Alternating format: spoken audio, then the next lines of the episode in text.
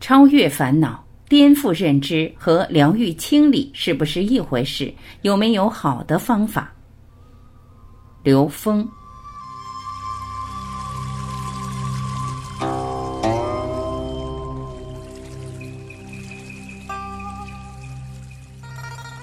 有人问刘峰老师：“超越烦恼、颠覆认知和疗愈清理是不是一回事？有没有好的方法呢？”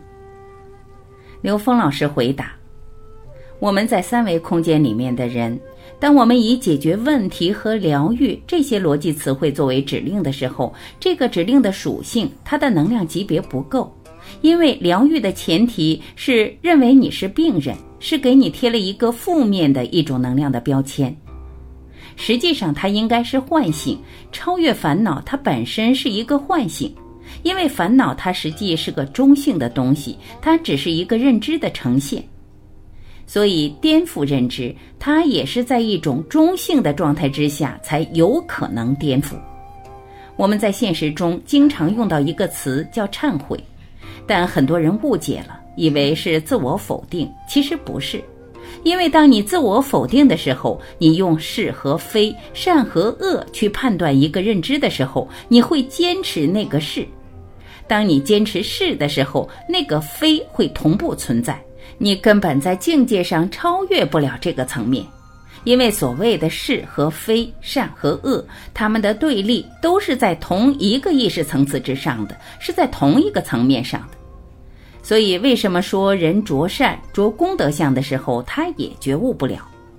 只有当把这些关照到的认知障碍中性的去对待的时候，你才有可能调动你内在的指令系统去对它做颠覆。这种颠覆跟否定不是一回事。所以说，疗愈清理，他的意识是想做到这件事情，但是他是否真正调动的是积极的能量？其实，我们内在的本自具足是回归，是一个自我唤醒的过程。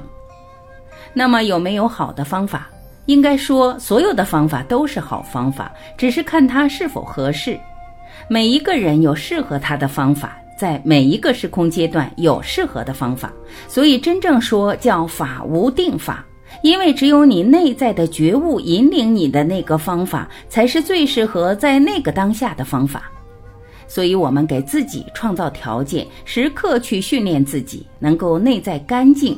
心地平静，能够无限的、无条件的恭敬内在圆满的智慧，然后又把自己理解成坐在一个大的球面镜的中间，四面八方看到的都是自己，而反求诸己，同时创造那个能够让自己内心宁静的环境。而当自己的境界提升的时候，自己就能够在任何的境界中去觉察，做高维实践。所以，这高维实验条件是五个静：第一个静是干净，第二个是平静，第三个是恭敬，第四个是镜子，第五个是境界。对于什么是好的方法，在这种状态之下降临你的那个方法，你感悟出的方法就是最适合的、最好的方法。而在现实中，有各种的法源会让你面对。如果你有了一个真正的大愿，那你遇到的所有的人类智慧都会是你的祝愿。这个好的方法的前提就是求同尊异，在所有人类智慧里面寻找他们相同的，尊重一切不同的时空合理性，自己不去纠结，不需要去判断这个宗教说法和那个宗教说法有什么分别，哪个说的更对。如果你在这种分别之中，你就无法从这两个系统中同时得到滋养。如果你相信他们之间指向的最高境界是一样的，你从他们每一个体系当中感悟到的东西，都是对你内在提升的滋养。这个方法能让你在现实随时接触到的任何一种法门、任何一种宗教，都能让你在那个当下获得一种提升。所以，我们把这个叫求同尊异，尊重一切存在的时空合理性，不去用一个有限的认知的尺子去量无限的世界。当你去批判、去评判的时候，你是在拿一个有限的尺子；因为这都是在知识层次建构的认知。你去评判另外一个系统的时候，你评判的也许是一个通天彻地、带着无限高度的一个系统。你拿一个有限的尺子，怎么可能量出这个无限系统的高低呢？所以，不去做这种评判的时候，只是从每一个系统里边获得当下的滋养、当下的启发，让一切的缘都转化成助缘。那这个是什么方法呢？它叫入世心法，就是信、愿、行、正，相信本自具足，发无上正觉大愿，随时觉察反求诸己，让一切行转化为心行。最后正，直觉面对一切，随时验证本自具足，觉察自己内在的障碍。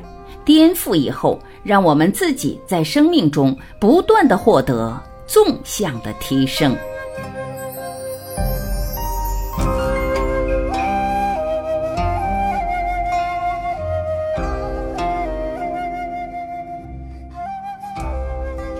感谢聆听，我是婉琪，今天我们就分享到这里。明天同一时间，我依然会准时在这里等你回来。再会。